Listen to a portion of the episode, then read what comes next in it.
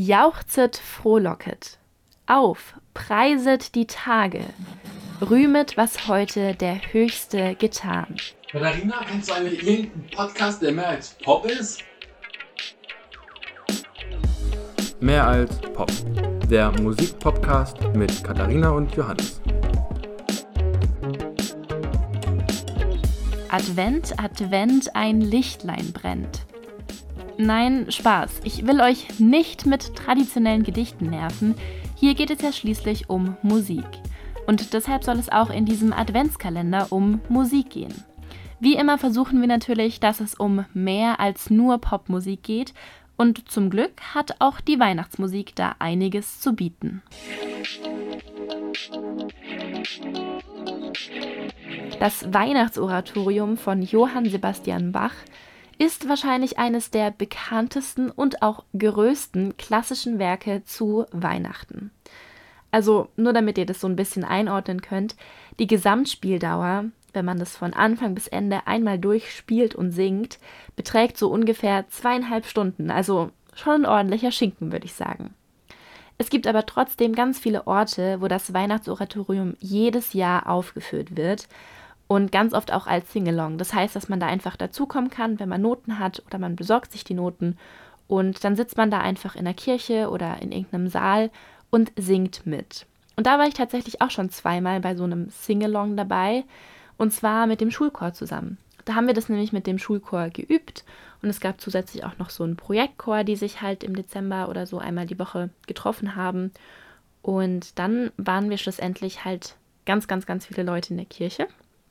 Und es gab halt wirklich keine Zuschauer. Also es gab das Orchester und es gab dann vorne die Solisten, die gesungen haben. Und ansonsten halt wirklich die ganze Kirche voll mit anderen Leuten, die mitgesungen haben. Entweder aus Chören oder Privatleute. Und das ist so, so, so cool gewesen. Also das macht einfach total Spaß, wenn man so, ja, in einer großen Kirche sitzt und alle zusammen singen das Gleiche und naja, man muss halt auch sagen, dass die Musik von Bach ziemlich genial war. Aber jetzt eben erstmal zurück zur Musik. Das Weihnachtsoratorium ist nämlich komponiert für SolistInnen, also Sopran, Alt, Tenor und Bass, zusammen mit gemischtem Chor und Orchester. Und das Weihnachtsoratorium umfasst insgesamt sechs Teile. Und bei der Uraufführung war es so, dass diese sechs Teile tatsächlich aufgeteilt waren. Also für jeden Feiertag rund um Weihnachten hat Bach eine, einen Teil, eine kurze Kantate geschrieben. Und das war dann nämlich für die drei Weihnachtsfeiertage, für Neujahr, den Sonntag nach Neujahr und dann auch noch für den Festtag der Heiligen Drei Könige.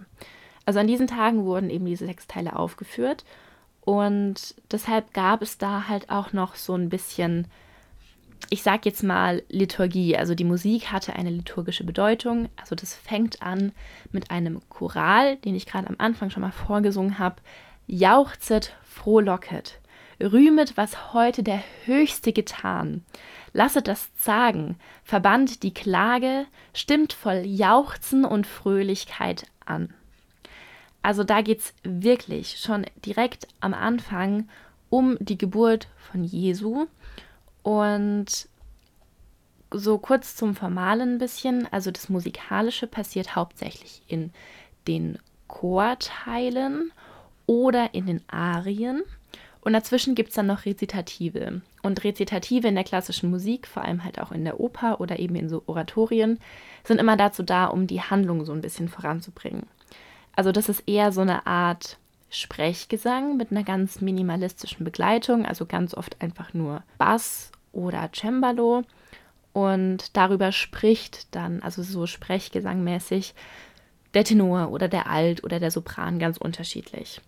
Und in diesem ersten Rezitativ geht es eben nämlich so um die Geschichte. Also es gab das Gebot von Kaiser Augusto und dann hat sich Josef aus Galiläa aus der Stadt Nazareth auf den Weg gemacht mit seiner hochschwangeren Frau. Wir kennen die Geschichte alle. Und so wird eben im ganzen Weihnachtsoratorium die Geschichte erzählt. Und zwar wirklich so vom Anfang, von Kaiser Augusto bis hin zu den heiligen drei Königen, die vorbeikommen und gratulieren wollen. Was beim Weihnachtsoratorium aber ziemlich interessant ist, ist die Tatsache, dass Bach auf bereits aufgeführte, also schon bestehende Kompositionen zurückgegriffen hat. Und da hat er dann einfach einen neuen Text drauf gedichtet, der halt zu Weihnachten passt. Also der Eingangschor, den ich gerade schon ein paar Mal zitiert habe, Jauchzet frohlocket, ist eigentlich eine Gratulationskantate für eine sächsische Fürstin. Und da hieß der Text dann eben nicht Jauchzet frohlocket, sondern tönet ihr Pauken, erschallet Trompeten. Und das ist nämlich ein paar Mal, also tatsächlich ziemlich viele Stücke für den Chor, teilweise aber auch Solostücke, bei denen Bach einfach auf Material zurückgegriffen hat, was schon existiert hat. Und dieses Parodieverfahren, das war zur Bachs Zeit eigentlich ganz normal. Also wo wir jetzt ein bisschen denken, hm, okay, und einer der großen Komponisten hat das gemacht. Ja, war damals aber auch absolut normal.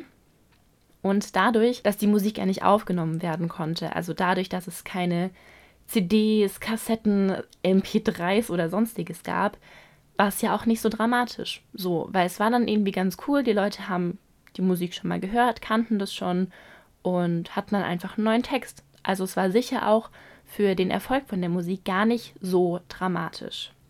Und man muss halt auch sagen, dass Bach super, super, super, super viel komponiert hat.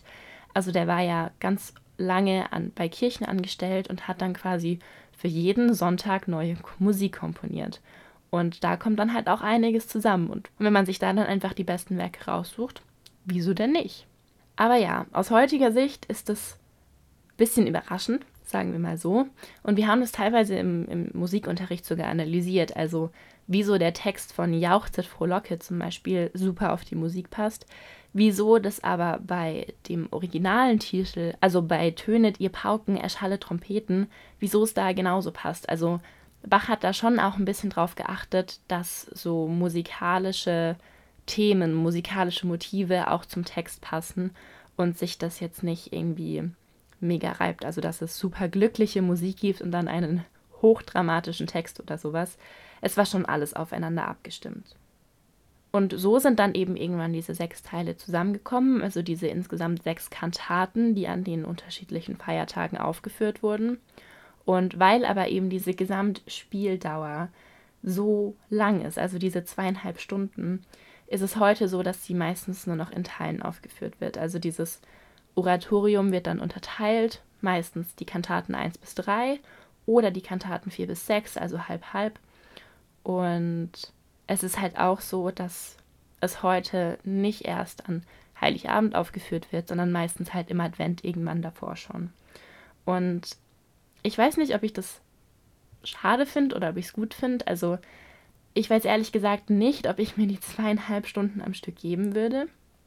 Aber es ist halt trotzdem schade, weil diese liturgische Bedeutung der Musik, die sich Bach ja ein Stück weit auch gedacht hat, einfach verloren geht. Also heute ist es einfach ein Konzert und das ist nicht mehr eingegliedert in den Gottesdienst zum Beispiel, so wie es halt früher war. Und das ist schon schade, weil es halt irgendwie auch ein Teil der Musik ist. Also diese bewusste Aufteilung der Kantaten und diese Verteilung von Weihnachten bis hin zu Dreikönig. Aber ihr könnt euch da ja einfach mal ein eigenes Bild davon machen, wenn ihr wollt. Ich packe euch auf jeden Fall ein paar Stücke aus dem Weihnachtsoratorium in die Playlist. Also auf jeden Fall den Eingangschoral Jauchzet frohlocket und auch ein Rezitativ einfach, damit ihr so ein bisschen einschätzen könnt, was denn dieser Sprechgesang ist, von dem ich vorhin gesprochen habe. Also hört auf jeden Fall mal in die Playlist rein. Da kommt jeden Tag ein neuer Song dazu, denn es gibt jeden Tag im Dezember bis zu Heiligabend eine neue Folge, in der es um einen neuen, einen anderen, einen alten Weihnachtssong geht. Das war mehr als Pop mit Katharina und Johannes. Bis nächstes Mal.